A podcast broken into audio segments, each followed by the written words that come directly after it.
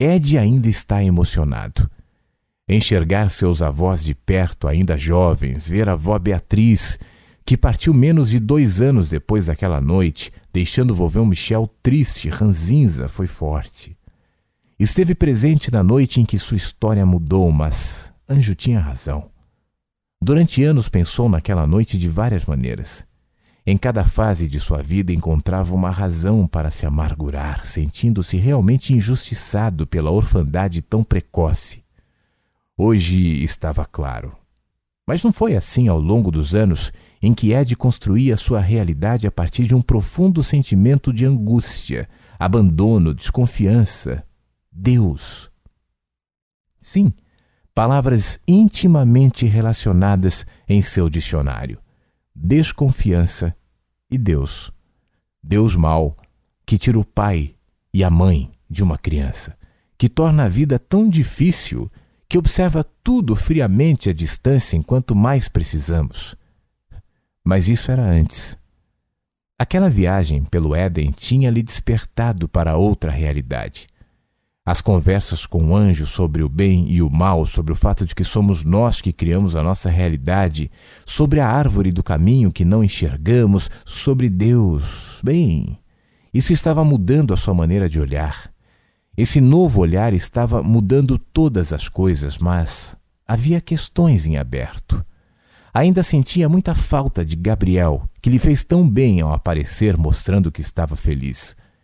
Seria bom estar com Beth depois que tantas coisas aconteceram. Tinha tanto a lhe dizer. Deus ainda tinha esse encontro. Anjo deixou claro que essa caminhada era na direção dele, e sinceramente Ed estava ansioso por isso. Não se afobe. Anjo chama o amigo ao momento. Aqui o tempo trabalha em nosso favor. Depois há uma piscada, como se lesse os pensamentos de Ed. Estive pensando no que vi, diz Ed, e como tudo isso tem repercutido em mim de uma maneira tão. tão. ele procura a palavra, tão. diferente. Essa é a ideia, Ed. Quando você muda o seu interior, todo o exterior reflete o que antes aconteceu aí dentro. Pois é, eu tenho pensado nisso. Aos poucos as coisas estão ficando mais claras para mim. É estranho pensar que vivi toda a minha vida sem saber disso. Aliás, é assim, né, com a maioria das pessoas. Todos andam olhando para fora o tempo todo, buscando nas aparências, nas posses, nos que podem mostrar e convencer aos outros que, por aparentarem, são alguma coisa. Mas a ordem é exatamente inversa. Anjo aproveita a pausa de Ed e continua. As coisas que valorizamos só denunciam em que estágio de percepção estamos. E que estágios são esses? Ed pergunta. São estágios determinados pelo limite de sua percepção. Quanto mais vê para dentro, mais longe enxergará. Acho que fiquei confuso, Anjo sorri e prossegue com paciência. É simples, não fique confuso, pense comigo. Já conversamos sobre o fato de que o significado que damos às coisas refletem a maneira como nos enxergamos. Quem vive pacificado encontrará paz até na escuridão. Quem vive em trevas não enxergará o seu próprio caminho, ainda que esteja diante do mais intenso brilho de luz. Não há nada acontecendo na terra que não tenha correspondência em algo que já aconteceu nas mentes e corações humanos. Os olhos são a janela da alma. Se em seu interior houver luz, é assim que verá. No entanto, se estiver em trevas, tudo à sua volta permanecerá escuro e sem brilho. Mas, anjo, pelo que você disse, existem vários estágios para isso. Sim, Ed, é claro. Isso porque não há nada à sua volta, repito, nada que não contenha uma mensagem em potencial única e específica para cada ser humano. Cada um vê o que quer. Ed comenta quase como um pensamento alto. Cada um vê o que é. Anjo corrige. A vida é uma enorme possibilidade de relacionar-se com o amor. Tem gente que para diante de uma paisagem e se inspira maravilhosamente. Outros olham para a mesma cena e vem um amontoado de terra com um pouco de grama, um ajuntamento de pedras, um punhado de árvores e nada mais, sem significado, sem beleza. Por que é assim? Porque a beleza e a feiura, o bem e o mal moram no coração. É isso que dá significado e abre as janelas da alma para que identifiquem mensagens de amor espalhadas em cada detalhe, de maneira simples e sutil ao longo do caminho. Ver assim ilumina o interior e lhe projeta para a real dimensão dessa incrível experiência que é viver. Sabe, diz Ed, eu confesso que aos poucos eu tenho tentado entender e tenho assimilado tudo o que você tem me ensinado. Isso me coloca de cabeça para baixo, inverte os meus conceitos. Tem sido uma grande revolução mesmo, mas é tudo tão diferente do que aprendemos ao longo da vida, parece que toda a nossa cultura trabalha em outra direção.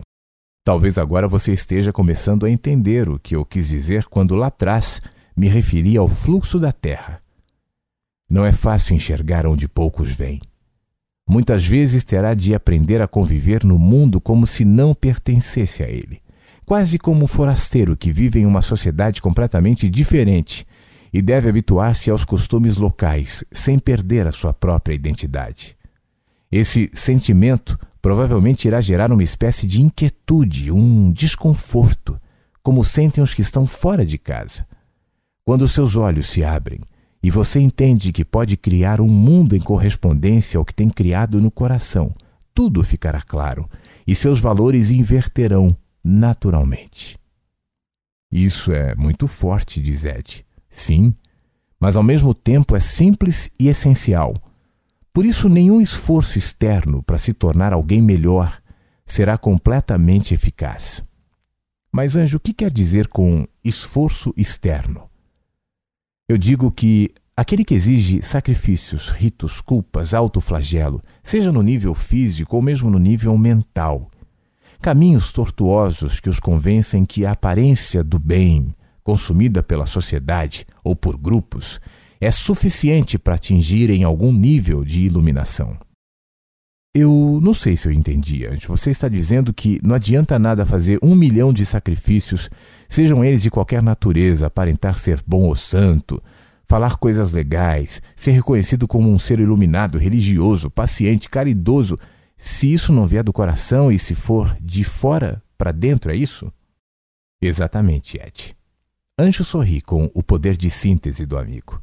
Fico feliz porque vejo que sua essência está mudando. Seus olhos estão abrindo e você começa a enxergar.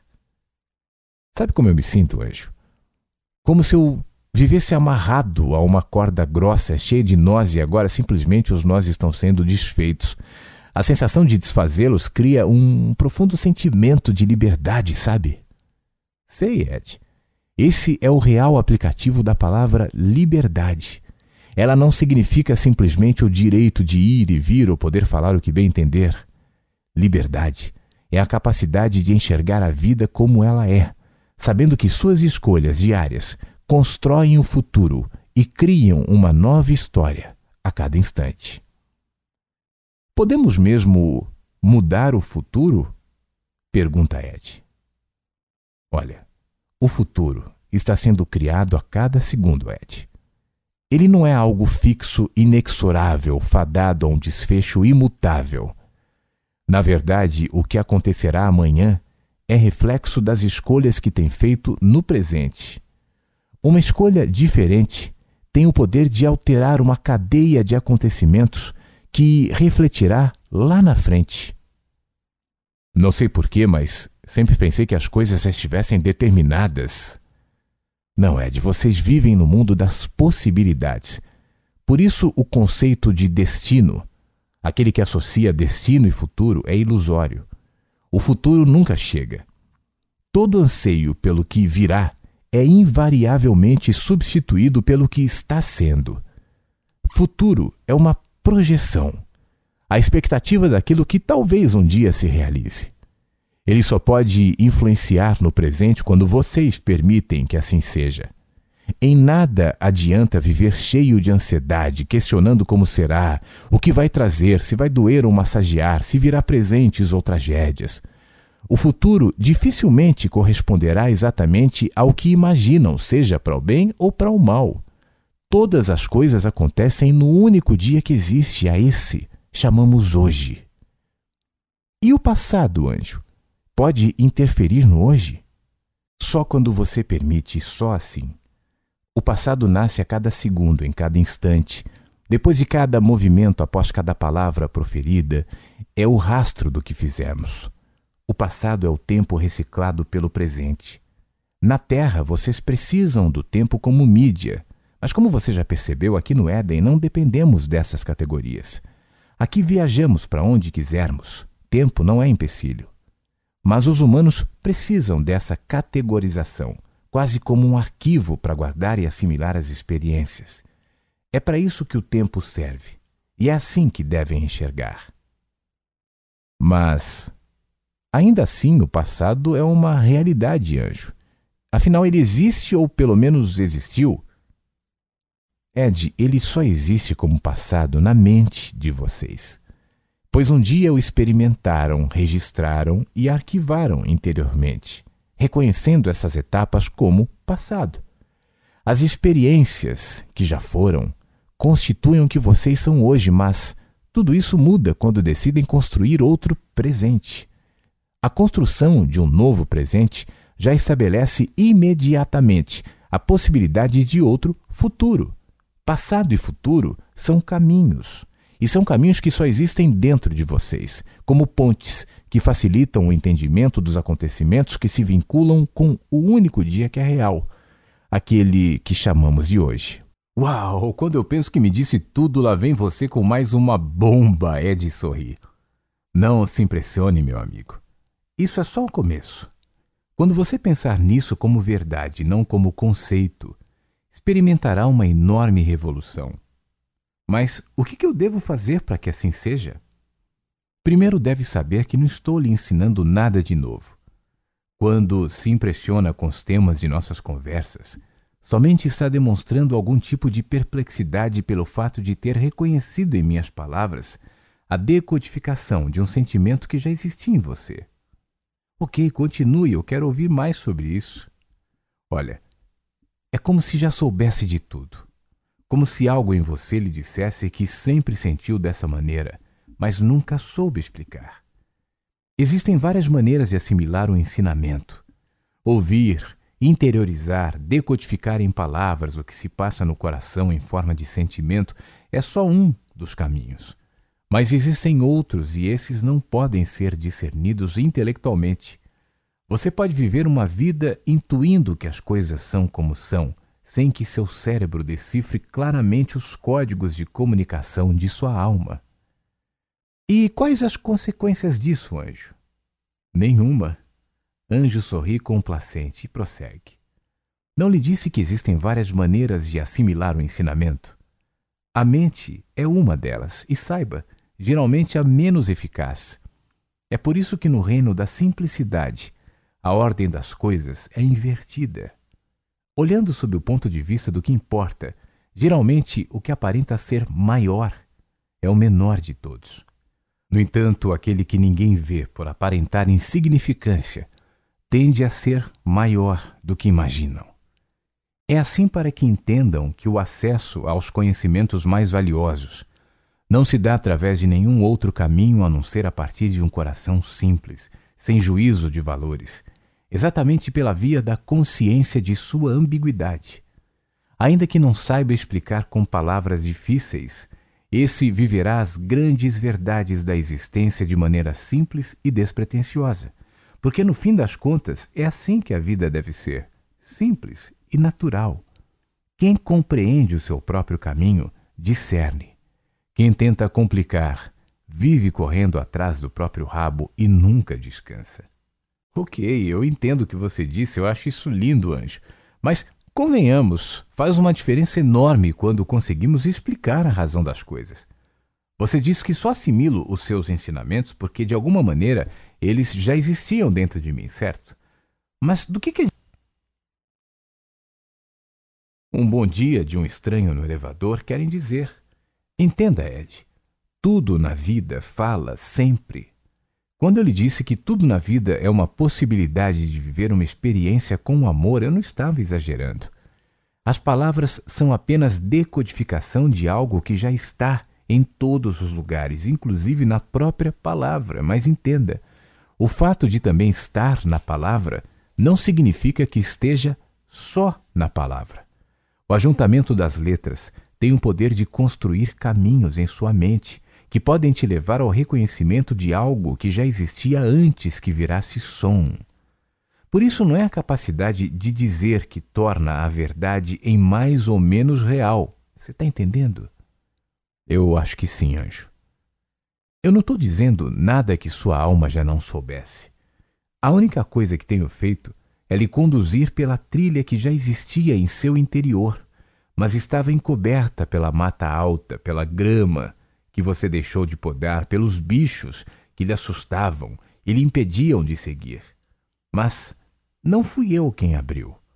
Ela já estava lá e agora, caminhando por ela, sente que os nós estão desatando e as questões que lhe pareciam tão difíceis e sem explicação simplesmente vão ganhando significado. É incrível como as coisas parecem simples quando eu ouço você, anjo. As coisas são simples, Ed. São vocês que complicam com seus medos e inseguranças. É por isso que insisto tanto na necessidade de se enxergarem, de olharem para dentro e identificarem os bichos que lhe habitam e que assombram a alma. Seus medos não passam de assombrações. Se soubessem que, na verdade, as coisas são mais simples do que parecem e que toda mudança começa sempre de dentro para fora, não precisariam de palavras, teorias, mapas ou leis viveriam em um mundo onde os mestres seriam desnecessários e ninguém precisaria de um guia que ajudasse a trilhar os caminhos interiores. O caminho já existe e o senso de direção está demarcado na alma de cada ser humano desde sempre. Esse é o irresistível apelo do amor para que sigam seus caminhos, os seus próprios caminhos, em simplicidade, conscientes de que tudo aquilo que precisam já é existe e está ao alcance da percepção de todo aquele que, com olhar simples, não tem medo de se enxergar e de alguma maneira sabem que é no dia a dia, na caminhada, no dia chamado hoje, que se escondem as maiores pérolas de sabedoria. Isso tudo parece absurdo, anjo, porque acaba invertendo a lógica das coisas. Então, se eu entendi corretamente, não importa o nível intelectual ou quanto alguém tem capacidade de explanar sobre uma mensagem, a pessoa pode saber de tudo o que você está me dizendo sem saber que sabe é isso, não é? Somente pela via da intuição, ainda que não saiba explicar usando as palavras. Eu me confundi, é isso? Ed, a verdadeira sabedoria é um processo interior, indiscernível e não mensurável. Muitas vezes a própria pessoa não tem consciência do que realmente sabe. É por isso que a caminhada na Terra deve ser um processo de entrega, simplicidade e percepção focada em tudo o que é simples e em tudo o que é puro. Ninguém precisa ir além disso, porque é na simplicidade que as maiores verdades se encontram. O que passar disso pode servir de divertimento intelectual, mas não será nada além. Felizes os que sabem expressar sua sabedoria com palavras. Mas esse não é maior do que aquele que não sabe nem ler, mas expressa em sua simplicidade, na caminhada, no sorriso, no olhar, no jeito simples de ver a vida e servir ao próximo. Nada supera isso.